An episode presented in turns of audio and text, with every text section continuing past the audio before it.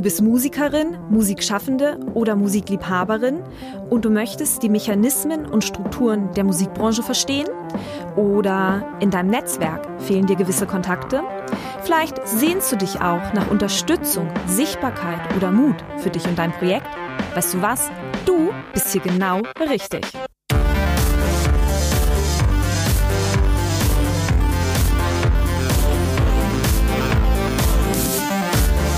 Hi und herzlich willkommen zum Podcast von Raketerei. Ich bin Imke Machura, ich wohne in Hamburg und mein Herz schlägt für Musik. Ich habe meine Leidenschaft zum Beruf machen können. Nicht als Musikerin, nein, dafür fehlt mir das Talent.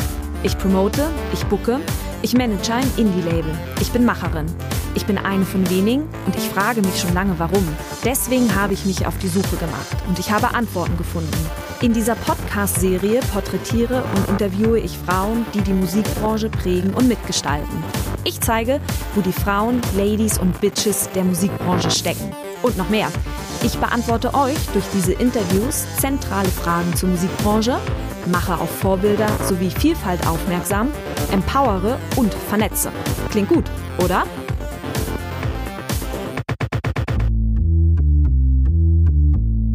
Julia Hülsmann ist in Bonn geboren und aufgewachsen. Die Mauer trennte Ost- von Westdeutschland und Bonn war damals noch Bundeshauptstadt. Sie wollte eigentlich Psychologie studieren. In dem Jahr, in dem sie auf ihren Studienplatz wartete, ergriffen allerdings ihre Freunde die Initiative. Sie überredeten Julia, sich einem Musikstudium zu widmen. Sie pendelte also fortan zwischen Bonn und Frankfurt zur Frankfurter Musikwerkstatt. Sie erzählt, dass man diese drei Jahre wohl unter der Überschrift Studienvorbereitung hätte laufen lassen können. 1991, also kurz nach der Wende, zog sie nach Berlin und nahm ein Musikstudium an der Hochschule der Künste auf. Sie hat sich nie vorgenommen, erfolgreich zu sein. Dennoch ist sie es. Sie sagt, dass sie zur richtigen Zeit, in der richtigen Konstellation, mit der richtigen Musik mit Sigi Loch telefonierte. Und schwupps hatte sie den ersten Vertrag mit dem deutschen Jazzmusiklabel, nämlich ACT. Ob Jazzmusiker chronisch pleite sind und wie sie die Frauen in der Musikbranche wahrnimmt, das wird sie uns nun erzählen. Hi Julia, herzlichen Dank, dass du dir Zeit genommen hast. Hallo. Du bist Jazzpianistin und Komponistin. Der SWR hat über dich mal geschrieben, dass du den Jazz in Europa richtungsweisende Impulse gibst. Was würdest du sagen, was deine Musik kennzeichnet? Heieiei, das ist immer sehr schwer, ne, wenn man über seine eigene Musik reden soll. Ich habe einen Schwerpunkt in der Komposition. Mir ist es sehr wichtig, dass ich selber Stücke schreibe, nicht ausschließlich. Meine Bandmitglieder schreiben ja auch viel, aber ich drücke mich sehr stark durch meine Kompositionen aus und versuche ich immer wieder was Neues zu finden und äh, wobei man sich natürlich selber nicht immer so entkommen kann. Und das heißt, mir, mir ist das wichtig, um meine eigenen, wie soll ich das sagen? Es ist ganz egoistisch, glaube ich. Ich versuche tatsächlich, mich auszudrücken. so, also mein, das, was bei mir in, in vorgeht. Mhm. Und manchmal auch Sachen zu verarbeiten. Das mhm. ist, ich meine, hört man auch von Popmusikern, dass die Songs schreiben, um irgendwie über irgendwelche Krisen hinwegzukommen. Es ist eigentlich bei mir auch nicht anders. Wie hast du diesen USP für dich gefunden? Weil das, ich stelle mir vor, das ist nichts, das man an der Uni lernt. Ah, das will ich gar nicht sagen. Also mein Studium war so, ich bin sehr froh, dass ich äh, in Berlin an der an der HDK studiert habe. Es war auch natürlich gibt es auch immer Probleme, aber ähm, ein ein wichtiges Element in diesem Studium war war, dass man seine eigenen Sachen macht und dass man die eigene Stimme findet. Das ist etwas, was auch gerne so gesagt wird, aber mhm. das kennt man eigentlich fast eher auch aus dem Pop aus dem Popularbereich, jetzt mal ganz groß äh, breit gefasst. Aber da war das schon so, dass da Wert drauf gelegt wurde, dass wir eigene Sachen machen, dass wir in die Tiefe gehen und in, in uns gucken, was, was ist wichtig, was mhm. rührt einen an, wo geht einem das Herz auf, wo ist, äh, wo will man, wo will man hin? Aber ist das, läuft das an anderen Musikschulen anders? Ja, ich glaube schon. Also natürlich ist das ist ganz blöd, das jetzt so pauschal zu sagen, weil das mhm. ja nie stimmt. Aber ich glaube, dass es ganz gefährlich ist. Ich habe ja, ich unterrichte recht viel an Hochschulen, habe auch äh, unterschiedliche Hochschulen kennengelernt. Ich habe das Gefühl, dass die Gefahr in dem Akademisieren ist, dass man auf dem Weg verliert, worum es eigentlich geht. Und dass man nicht mehr versteht, dass man einfach nicht mehr genau weiß irgendwann, warum habe ich denn überhaupt angefangen, Musik zu studieren, weil man so Sachen abhaken muss. Und das sind natürlich technische Dinge, die alle wichtig sind. Man muss halt lernen, also Harmonielehre lernen, man muss auch im Jazz die Sprache, die Jazzsprache lernen, um zu verstehen, woher kommt das, also die Tradition. Und das ist auch wichtig. Aber es ist halt die Frage, wie wichtig das ist, nur so zu sein. Also mhm. an welcher Stelle biegt man ab oder geht in die Tiefe oder überlegt, was man eigentlich machen will. Das ist nicht überall immer so gegeben. Ne? Das machen ja. dann einzelne Leute vielleicht, aber es ist hm, schwierig. Wenn wir uns mal die deutsche Jazzszene angucken, welche Rolle spielt die so im internationalen Vergleich? Weiß ich gar nicht genau, ob ich da so einen guten Überblick habe. Ich habe das Gefühl, dass dadurch, dass es so viele Hochschulen in Deutschland gibt, wo man auf sehr hohem Niveau studieren kann, es auch einen großen Output an guten Jazzmusikern in Deutschland gibt. So gesehen spielen deutsche Jazzmusiker schon eine Rolle. Es ist nur nicht so einfach, in die Märkte jeweils reinzukommen. Also Frankreich ist dicht. So, also es ist schwer reinzukommen. Man kann natürlich, aber man muss schon auch sehr insistieren und gute Kontakte haben und einfach Leute kennenlernen, die da ein paar Türen aufmachen. Aber grundsätzlich ist das nicht einfach und so weiter. Also das ist, man braucht Türöffner. Und das in Amerika ist fast nahezu unmöglich. Womit hängt das zusammen, dass man da nicht reinkommt als, als deutscher Jazzmusiker? Frankreich hat eigentlich ja ganz, eigentlich ja für die Franzosen ganz guten Schutzmechanismus, ne, weil die ja die eigenen Musiker nach vorne bringen wollen. Und deswegen glaube ich da so ein bisschen schützen. Das ist, glaube ich, der Gedanke. In Amerika ist es klar, die, die Hürden, die man da überwinden muss, die sind massiv. Wir hatten 2015, waren wir, haben wir in Amerika äh, Tour gehabt, waren wir zweimal da und haben gespielt. Und ich habe das ganz offiziell machen müssen auch mit, manche machen es ja auch so, die spielen dann und dann steht dann irgendwie NN, aber das ist ja, finde ich albern. Also mir geht's ja darum, dass ich dann da auch vielleicht was aufbauen kann. Und äh, deswegen habe ich ganz offiziell ein Arbeitsvisum gestellt. Und dieses Arbeitsvisum, das, also ich habe dann einen Anwalt fragen müssen, der das dann gemacht hat. Ich habe dafür schon 2400 Euro bezahlt, nur für diesen Anwalt. Der hat eine Petition für die Musikergewerkschaft, äh, durch die man durch muss, geschrieben, die war 100 Seiten, wo, wo die erklären mussten, warum jemand aus Deutschland nach Amerika rein darf und was macht, was nicht auch ein amerikanischer Musiker kann. So, und das muss man beweisen. Und das Visum, also das war wirklich aufwendig. Mhm. Und das Visum an sich kostet auch noch was. Also ich habe richtig Geld reingesteckt, damit das, damit wir da überhaupt mal ein paar Konzerte spielen dürfen. Gab es Output? Hat sich das gelohnt? Jein, also es hat sich schon gelohnt, weil ich habe dann einen Artikel im Downbeat bekommen, also eine, für mich alleine sozusagen, habe auch hab relativ viel Presse bekommen, das ist schon gut gewesen. Das Problem ist, dass man da natürlich dann anschließen muss. Man muss dann halt eigentlich sofort spätestens zwei Jahre später wieder hin und aufbauen. Und ich habe gemerkt, ich war sehr viel unterwegs in der Zeit 2015, war ich in so vielen verschiedenen Ländern. Ich habe ein Kind, ja, also ich will auch noch irgendwas anderes tun im Leben. Die Energie hatte ich nicht da direkt wieder. Und das war wirklich so massiv. Also Marc, mein Mann und Bassist in meiner Band, er ist Brite, das heißt, der ist Native Speaker, der kann, der hat sich die ganzen Sachen durcharbeiten müssen den hat das so belastet auch, der hat gesagt, das mache ich jetzt nicht so schnell nochmal. Natürlich wäre dann die Nachfolge, das Nachfolgevisum nochmal was anderes gewesen. Jetzt weiß ich eher, wie es geht. Ich hätte es auch jetzt ohne diesen Anwalt, würde ich das jetzt machen. Ich würde das nochmal ganz anders machen. Aber im Moment, ich, ich will das schon nochmal machen, aber in Amerika ist für mich gerade nicht sehr erstrebenswert.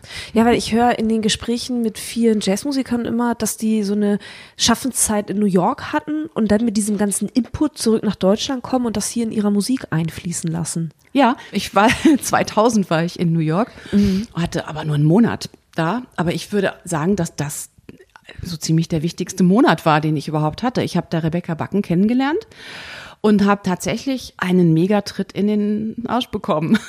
Es ist einfach so.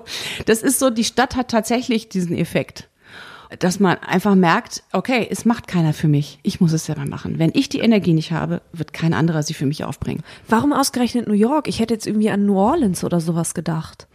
Naja, New York hat natürlich diesen, diesen ähm, modernen Touch. Ne? Also da ist halt wirklich, das, da ist quasi die Jazzforschung unterwegs. Also was da in den Clubs in irgendwelchen Hinterzimmern äh, gespielt wird, das ist wahnsinnig spannend. Mhm. Und die Bandbreite an hervorragenden Musikern, die ist nirgendwo größer als in New York. Mhm. Und es hat natürlich noch was für uns Europäer. das ist vielleicht die europäischste Stadt in Amerika, weil man, man fühlt sich halt wohl, ne? So, absolut. Man kommt da klar irgendwie. Ja, absolut. Ab wann konntest du von deiner Jazzmusik leben? Oder wir können auch allgemeiner fragen, ab wann kann ein Jazzmusiker von seiner Musik leben? Also, oder ist das ein Klischee, dass alle Jazzmusiker pleite sind? Nee, das ist überhaupt kein Klischee, das ist die Realität. Das kann ich gar nicht sagen, weil vielleicht muss ich sogar mal ganz, ich sag's mal ganz direkt, ich kann es immer noch nicht. Ich unterrichte und ohne es unterrichten es kann sein, dass es gehen würde mhm. inzwischen, aber ich habe gar keine Lust, dieses Risiko einzugehen und mich selber so unter Druck zu setzen, äh, jeden Gig spielen zu müssen. Wie gesagt, ich habe ein Kind, ich will auch mal irgendwann zu Hause sein und ich finde das wahnsinnig wichtig, das erdet mich auch. Also die, eine Familie zu haben, war mir immer wichtig. Mhm. Das wusste ich auch eigentlich ziemlich direkt, dass ich Familie möchte und auch, dass ich das dass ich beides will und dass ich das irgendwie möglich machen will. Ja, das ist schwer, aber es geht. Und ähm, ich glaube, man muss auch ein bisschen, manchmal ist es auch ganz gut, wenn man nicht ganz so, wenn man mal so ein bisschen die Prioritäten von der anderen Seite äh, gezeigt bekommt. Ja? Wenn man ein Kind hat, dann hat man ein Kind, dann muss man sich um das Kind kümmern. Und dann ist es jetzt nicht so wichtig, dass man dann acht Stunden am Tag übt. Du warst 2012, 2013 Vorsitzende der UDJ, also der Union Deutscher Jazzmusiker. Was ist die UDJ? Oder was macht die UDJ? Die ist ja ein, eine, kümmert sich um die Belange der Jazzmusiker in Deutschland. Das heißt eigentlich so Lobbyarbeit. Mhm. Das, das macht die UDJ. Ich habe mit einem, also mit Felix Falk zusammen, der jetzt immer noch stellvertretender Vorsitzender ist, wir beide haben uns irgendwann mal zusammengetan tatsächlich, haben uns bei verschiedenen Gelegenheiten getroffen. Bei der Bundeskonferenz Jazz war es eigentlich was ja so ein loser Zusammenschluss ist von allen möglichen Menschen, die was mit Jazz zu tun haben. Mhm.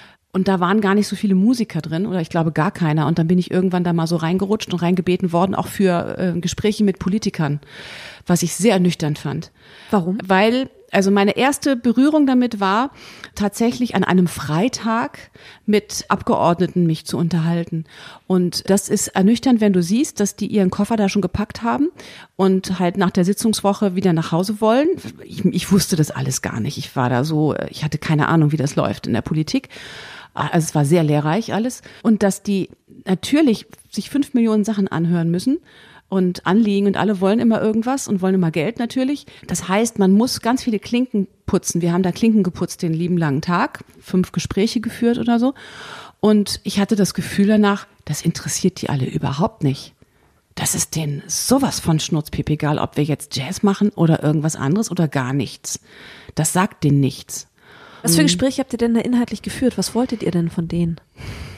Wir wollten ganz klar eine, ein, ein Verständnis dafür finden, dass in Deutschland, wo die Kulturlandschaft sehr unterstützt wird finanziell vom Staat, in die ganze Klassikwelt wird ja massiv unterstützt, dass diese Welt schon lange nicht mehr nur aus Klassik besteht, sondern dass es ganz viele andere Musik gibt, die wichtig ist, die in, in der Kultur in Deutschland dazugehört inzwischen einen mhm. Platz hat, sich erkämpft hat und die eine Stärkung braucht an verschiedenen Stellen. So, also erstmal ging es an der Stelle nur um das erste Bewusstmachen, da gibt's was.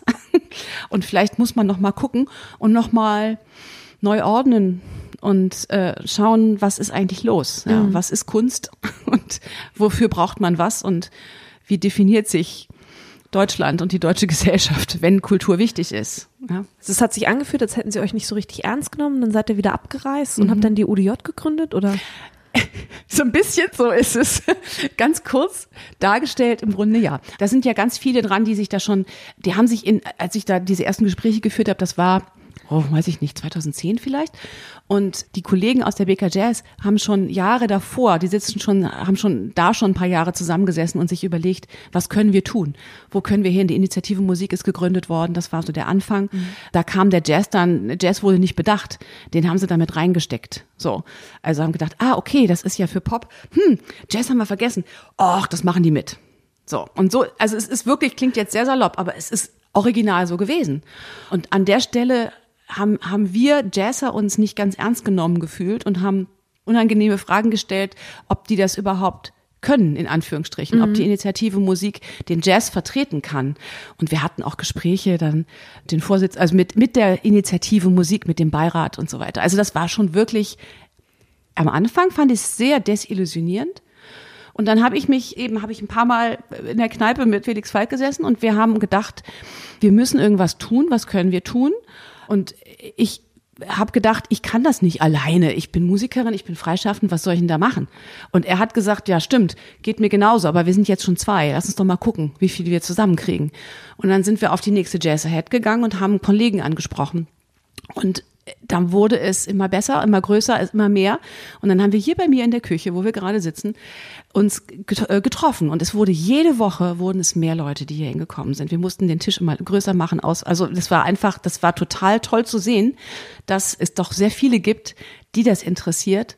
Und auch vor allen Dingen, und das hätte ich nicht erwartet, denen das vollkommen gleichgültig ist, wie man Jazz definiert. Also es gab keine Diskussionen darüber, ob der Jazz dann vielleicht nicht so niveauvoll ist wie der andere Jazz. Also da, da wurde am Anfang überhaupt kein Wort drüber verloren. Mhm.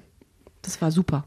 Und dann habt ihr hier in der Küche zusammengesessen ja. und über was habt ihr euch unterhalten? Wir haben überlegt, was wir brauchen, was mhm. sich verändern muss und wie wir das erreichen können.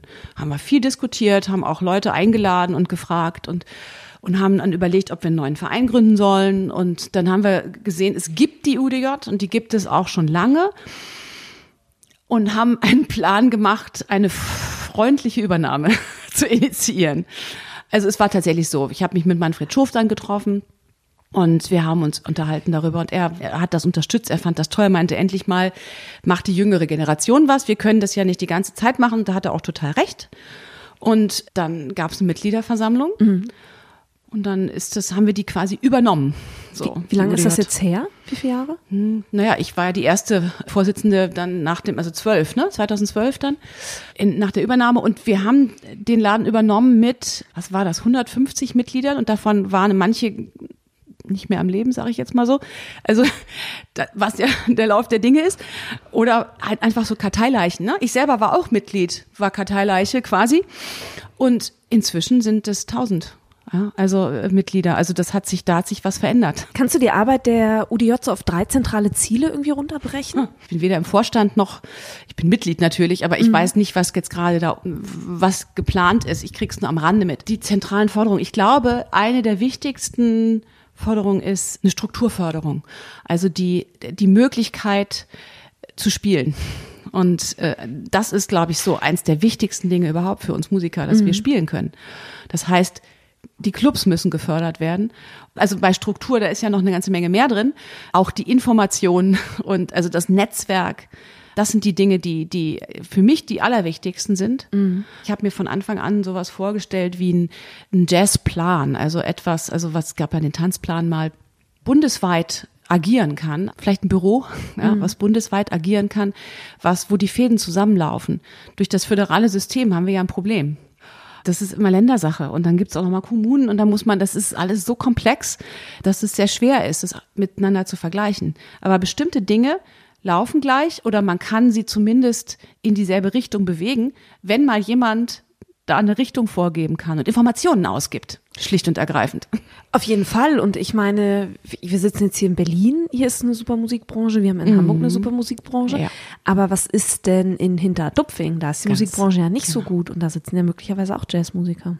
Ganz genau. Das ist wirklich äh, ein großes Problem. Ne? Wir sind auch viel kritisiert worden dafür, dass wir so Berlin-lastig sind.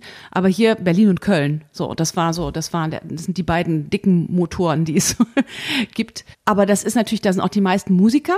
Und inzwischen ist es schon auch anders. Ne? Also die UDJ hat natürlich jetzt eine ganze Menge mehr Mitglieder auch aus ganz anderen Ecken, mhm. die auch da in den jeweiligen Bundesländern sehr aktiv sind. Und das ist super wichtig. Das braucht aber natürlich eine Zeit. Und das zu fördern und da zu unterstützen, das, das wäre wichtig und das wäre auch etwas, es muss ja nicht immer alles vom Staat finanziert werden, aber das wäre was, was tatsächlich sinnvoll wäre zu unterstützen. Ja. Weil es letzten Endes wahrscheinlich auch andere Probleme mitlösen würde. Mhm. So. Nun hat ja die UDJ eine Gleichstellungserklärung veröffentlicht. Wie hast du die Jazz-Szene erlebt oder was hast du möglicherweise auch erlebt, dass du Teil dieser gemeinsamen Erklärung bist? Das ist ein ganz großes Thema. Ich bin damit aufgewachsen, dass ich die einzige Frau immer war. Also es hat, ist ja zum Glück inzwischen anders, aber das war für mich vollkommen normal und ich habe es auch gar nicht hinterfragt. Das war einfach so. Also ich habe es wirklich quasi nicht bemerkt. Ich habe mich immer angepasst an die Situation, so was eine Methode ist natürlich. Ne? Also sich einfach an den Tonfall oder an die Art zu kommunizieren anzupassen. Das meine ich jetzt gar nicht so negativ, wie das klingt. Also das ist einfach war für mich auch nicht schwierig. So, das ging einfach so ich sehe alles inzwischen ein bisschen anders, als ich es vor 25 Jahren äh, gesehen habe. Also als ich studiert habe, ähm, habe ich ein Aha-Erlebnis gehabt. Das hat mich wirklich geprägt. Und zwar habe ich im damaligen Franz Club, den gibt's jetzt ja gibt's jetzt ja auch, aber es war damals tatsächlich ein Club in Berlin, der wo sehr viel Jazz gelaufen ist. Und da war ich auf einer Session und habe gespielt und ich habe gemerkt, nach meinem Solo gab es einen tatsächlich viel lauteren Applaus als bei den anderen. Und auf einmal habe ich angefangen, drüber nachzudenken, woran es liegt. Ob das daran liegt, dass das Solo total super war oder ob das Solo vielleicht gut war, aber ich eine Frau bin und die mich da unterstützen wollten oder das toll fanden, dass da eine Frau sitzt. Und in dem Moment hatte ich ein Problem, weil ich das nicht mehr, ja, ich wusste es nicht, ich konnte es nicht einschätzen. Ich konnte mich selber nicht einschätzen. Ich wusste nicht, ist das jetzt gut? Mhm. Wenn jetzt ein Vorhang gewesen wäre, hätten die genauso reagiert. Ja, so. Und da habe ich angefangen, an, drüber nachzudenken, was ich vorher nicht getan habe. Habe dann eine, auch meine damalige Diplomarbeit geschrieben zu dem Thema. Müssen wir anders sein zum Selbstverständnis von Jazzpianistinnen? und wollte die Antwort haben, dass man es ignorieren muss, dass es egal ist und dass nur der Inhalt zählt und dass man, dass sich das dann schon durchsetzt. So, das war auch im Grunde so Conclusion meiner Arbeit. So und ich sehe das inzwischen wirklich anders, weil ich jetzt merke, an welchen Stellen man gegen eine Wand läuft und das nicht geht. Und wo es immer noch schwierig ist und wo es, wo die Gesellschaft natürlich, ist klar, dass es ein gesellschaftliches Problem ist, das ist ja nicht ein Jazzproblem, aber auch. Und das ist was, wo ich wahnsinnig ungeduldig bin und sehr ungehalten werden kann und aber auch ganz froh bin, dass mhm. es jetzt ich merke, dass bei der Generation jetzt, bei den Mitte 20-Jährigen, ein ganz anderes Grundverhalten ist, dass die das sich nicht mehr gefallen lassen. Und dass auf einmal, da gibt's Diskussionen, mein Gott, da hätte ich mal, also vor 20 Jahren, das wäre undenkbar gewesen. Ja, und das finde ich total gut. Mhm. An was für Diskussionen denkst du da jetzt gerade? Es war bei, bei mir zum Beispiel total normal, als ich irgendein Stipendium bekommen habe. Da hat eigentlich mein damals bester Freund und Bassist gesagt so, ach ja, na klar, naja, Frauen haben es gerade einfacher. Und ich habe das so geschluckt. Ich habe es geschluckt. Ich habe genickt und habe gesagt, ja, ja, stimmt. Es war, hatte irgendwie einen doofen Nachgeschmack, aber es hat irgendwie, dachte ich so, naja, klar. Als ich den Vertrag bei ACT bekommen habe, haben die Leute gesagt, ja, ja, zwei Frauen, klar, natürlich, das ist einfacher. Es ist vollkommen normal gewesen. Und das ist was, inzwischen wird das aber nicht mehr so akzeptiert. Das Denken ich würde mal behaupten, in der Jazzszene immer noch 70 Prozent denken das. Die sagen das dann auch und kriegen Gegenwind. Und das ist gut. Das hat sich verändert, der Gegenwind. Inzwischen wird das nicht mehr akzeptiert. Inzwischen gibt es da Diskussionen. Und dann gibt es auf einmal dann irgendwelche, ich werde den Namen nicht nennen, einen, einen Kollege aus Köln, der total hochfährt und total aggressiv wird, weil er meint, dass sich die Frauen da nur aufspielen wollen und dass das alles gar nicht stimmt und diese Erklärung der UDJ ja total albern ist und das ist sowieso alles gar nicht stimmt. Es gibt halt nur gute Leute und es gibt Arschlöcher. Das kann sein, aber es ist, ist kein Frauenproblem. Es gibt da kein Genderproblem. So. Und das denken sehr viele. Ich habe inzwischen da erstaunlich viele Diskussionen mit hochgeschätzten, sehr netten Kollegen geführt, die die hinterwäldlerischsten Argumente, die es gibt, gebracht haben. Ich beschäftige mich auch viel mit diesem Thema und ich finde auch, man muss auch bei Twitter einfach nur mal bei so einem Tweet in die Kommentare reingucken, wenn es um diese Gender-Diskurse einfach geht. Das zieht dir echt den Schlüppi aus, wenn du liest, was manche Leute schreiben da. Ne? Gab in der Zeit gerade diesen Artikel über Amerika Trump und über diese, diese, er hat doch diese lange Rede gehalten und dass dann Abgeordnete Frauen äh, so weiß gekleidet waren. Und da habe ich mal runtergescrollt und habe ein paar Kommentare gelesen. Das geht alles in diese Richtung. Also zum Beispiel schrieb dann einer, ja, das ist ja wie der Prosecco Club von meiner Mutter. Ich finde interessant, was für eine Angst die haben. Und das ist neu. Und das macht mir Mut. Viele fühlen sich in ihrer Freiheit eingeschränkt. Warum weiß ich nicht? Vielleicht doch, ich weiß eigentlich schon. Aber warum? vielleicht ist es ja so, vielleicht merken sie es das erste Mal und werden aggressiv. Und das ist, das ist tatsächlich was, was neu ist. Das hat mir vor kurzem noch Michael Schiefel, als dem ich irgendwas erzählte, in, in, in diese Richtung und ich bin so, mal wieder so hochgefahren, ich kann mich da sehr echauffieren. Dann sagte er, Julia, denk mal drüber nach, vor zehn Jahren hätte es aber diesen Wutausbruch des Kölner Kollegen gar nicht gegeben. Also verändert sich was.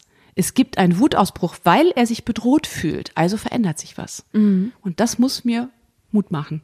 Auf jeden Fall.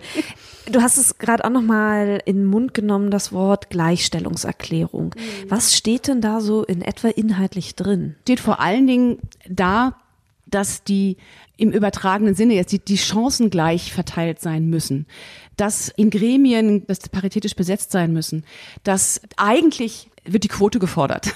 so. Mhm. Und das ist für mich auch die einzige Möglichkeit. Ich sehe das, ich denke, das geht nicht anders. Mhm. Ja. Also zum Beispiel auch, was ich jetzt immer sehr viel mitbekomme, weil ich viel an Hochschulen arbeite, dass da halt Eva Klesse die erste weibliche Instrumentalprofessorin in Deutschland ist. Ja, ich meine, das, wie soll es denn funktionieren? Wie soll denn ein Vorbild, wie soll das Rollenbild sein? Wie soll es gehen, wenn da keine Frau ist als Dozentin?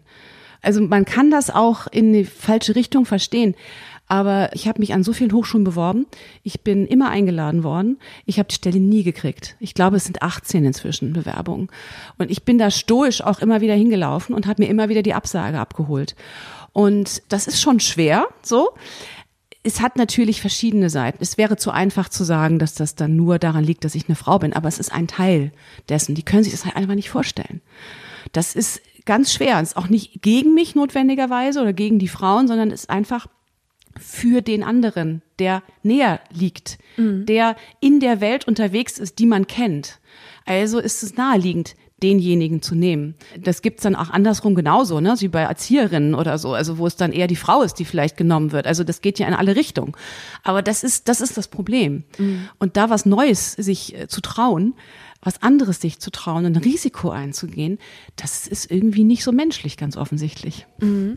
Ja, oder wie du halt sagst, es muss so eine möglicherweise auch veraltete Denke einfach rauswachsen aus der Gesellschaft. Also wenn ich mir Führung an Hochschulen angucke, also ich kann jetzt nur auf die Universität Hamburg gucken, das waren halt alte weiße Männer.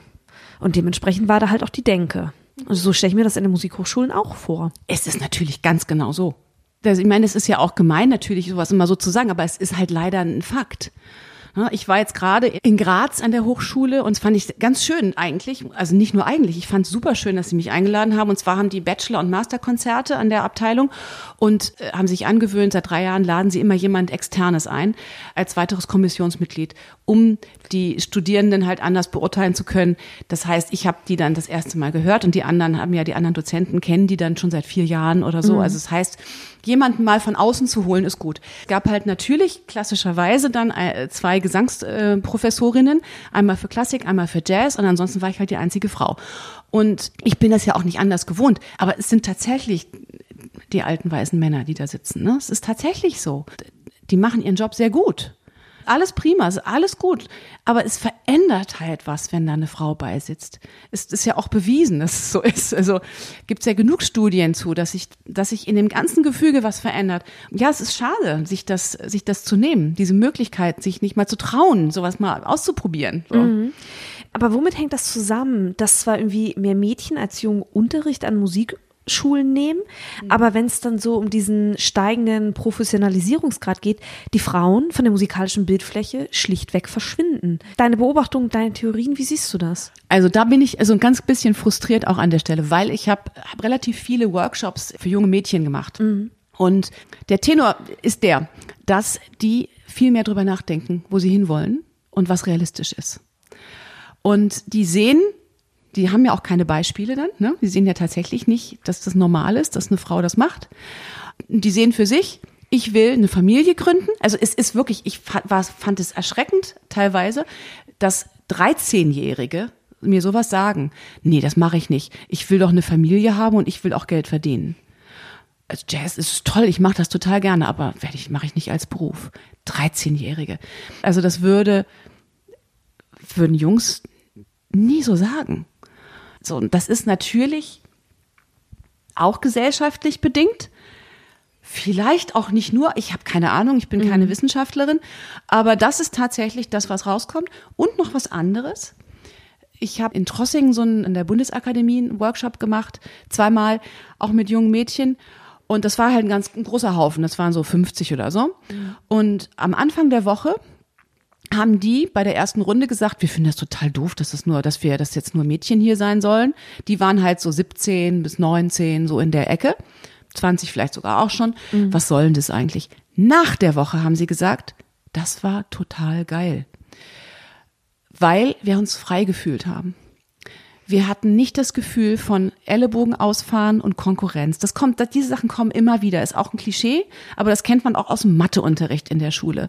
Und von diesen, von diesen Sachen, also wissenschaftlich, das, was Mädchen eher nicht zugetraut wird oder was sie sich dann selber vielleicht auch nicht zutrauen, wo sie sich dann nicht trauen, das zu sagen, dass sie es können und so weiter. Ne? Also ich habe dann wirklich Sachen erzählt bekommen wie, na ja, in der Big Band, der so und so, der rümpft immer die Nase, wenn ich ein Solo spiele. Und wenn ich das hier mache, nicht. Dann darf ich das so machen, wie ich will und, und so weiter. Das Schlimmste, was ich gehört habe, war, ich muss nicht drüber nachdenken, wie ich aussehe, wenn ich nur unter Mädchen bin. Ernsthaft. Ernsthaft. Das alles zusammen sind Gründe. Ja, man muss ja immer toll aussehen.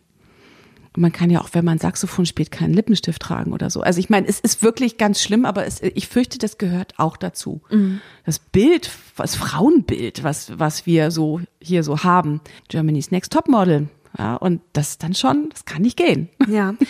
Wie ist denn, um nochmal zu ODJ zurückzukommen, die Gleichstellungserklärung? Wie ist die in der Öffentlichkeit aufgenommen worden? Also du hast von dem Kollegen in Köln schon erzählt, der das halt irgendwie nicht so toll fand. Haben Medien darüber berichtet? So wie war so die Stimmung dazu? Ich weiß da nicht genug zu, weil ich da nicht mehr drin stecke, habe ich da nicht so nicht so mitbekommen, wie das gelaufen ist. Leider.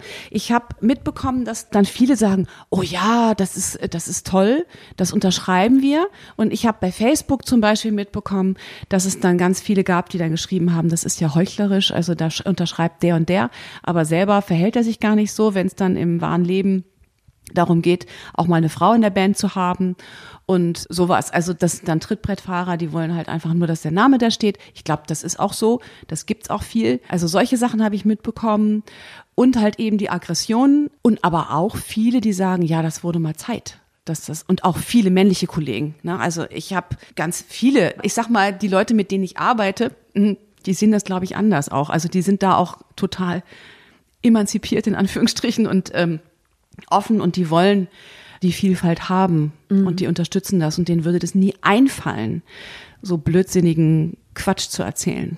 Oh ja. Eine Frage, die ich mir schon sehr, sehr lange stelle und die möchte ich dir auch jetzt stellen. Einfach mal hören, wie du das siehst. Ich frage mich, ob Musiker politischer sein sollten. Schön. Ja, finde ich gut. Ja. Ich glaube ja. Also die Zeiten verändern sich ja auch. Es ist wirklich anders als vor 25 Jahren. Ich glaube schon, dass der, dass der Blick inzwischen der ist, dass man sich wehren muss und dass man sich zusammentun muss. Und also ich, mein Sohn ist 14 und der hat bei diesen Fridays for Future, bei der Demo halt ne, mitgemacht. Und das war für den selbstverständlich und er hat mich auch nicht gefragt, ob ich das okay finde, sondern hat nur gesagt, ich mache da mit und gehe nicht in die Schule. Mir ist egal, ob ich dann Tadel kriege oder nicht. so und gesagt, super, mir auch. Geh hin, natürlich, kann ich nur unterstützen. Also dieses auf die Straße gehen, das ist was, was ich echt wichtig finde und sich äußern.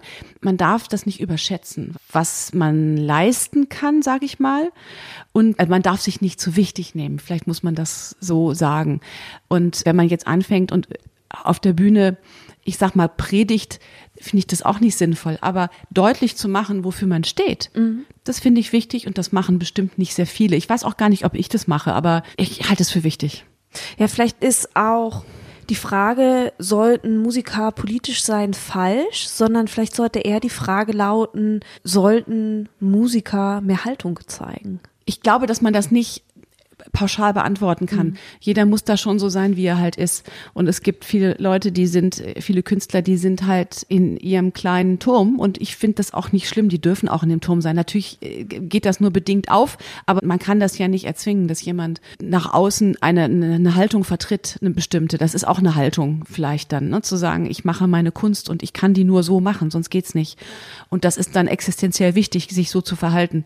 Und äh, ich glaube, die die das können, sag ich mal, also die sich auch nicht scheuen, Haltung nach außen zu zeigen, die sollten es auch tun. Gibt es noch irgendetwas, das du hinzufügen möchtest? Vielleicht eine Sache, also das finde ich ganz, ganz interessant, wenn man mit jungen Leuten es zu tun hat. Ähm, ich bin unheimlich froh, dass ich das mache, was ich mache.